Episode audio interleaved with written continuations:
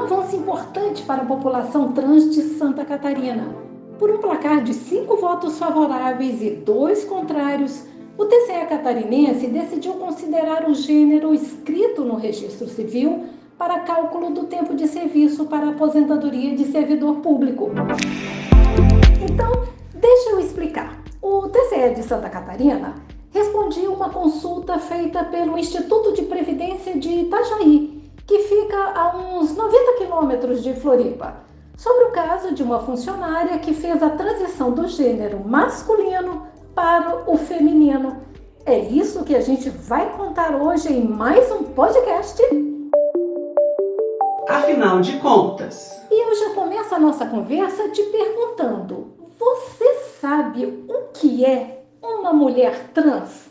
A comunicadora e historiadora Giovanna Leodoro explica o que é ser mulher trans por muito tempo as pessoas acreditaram que mulher trans era a operada, enquanto travesti era a que não operou e que se parecia mais com homem. Mas esse pensamento ele é extremamente errôneo e abominável pela gente hoje em dia. Então logo a gente entende que nada tem a ver com cirurgia, nada a ver tem com o que é mais feminino e o que não é feminino. O que tem a ver é que uma é uma identidade historicamente é, latino-americana que foi reprimida, e a palavra trans é aquela que se encontra dentro do espectro binário, ou seja, a mulher trans é aquela que se reconhece dentro da mulheridade, do que é ser mulher, do que é se assumir mulher na sociedade. Gente, cá entre nós, se a pessoa quer ser chamada por ela ou por ele, a gente tem que respeitar, não cabe a nós dizer o que a gente bem entende, não é não?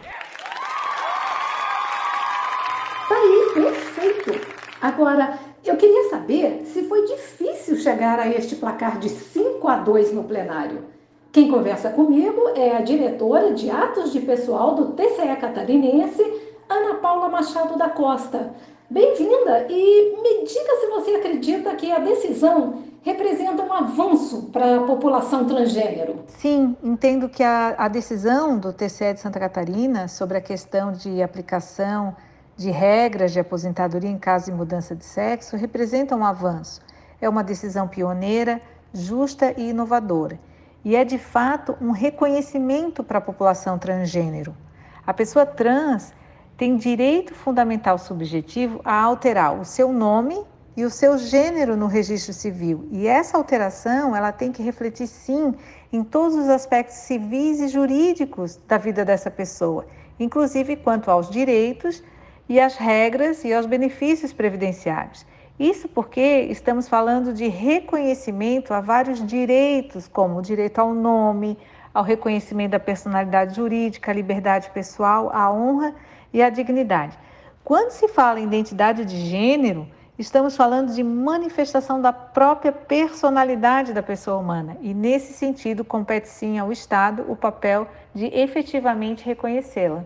A pessoa nascida homem que se identificar formalmente pelo gênero mulher, devidamente comprovado no registro civil de pessoa natural, terá, para fins de benefício previdenciário, no caso aposentadoria, as regras aplicadas às mulheres, ou seja, em geral, terá uma redução de idade e de tempo de contribuição de 5 anos.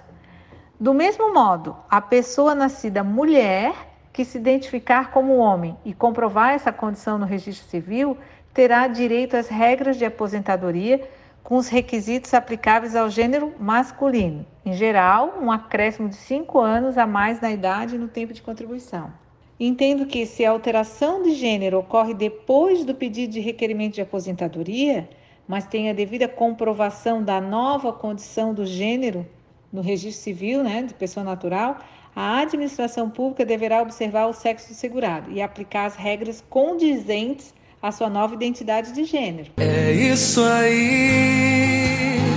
E antes de encerrar, uma palavrinha da ciência.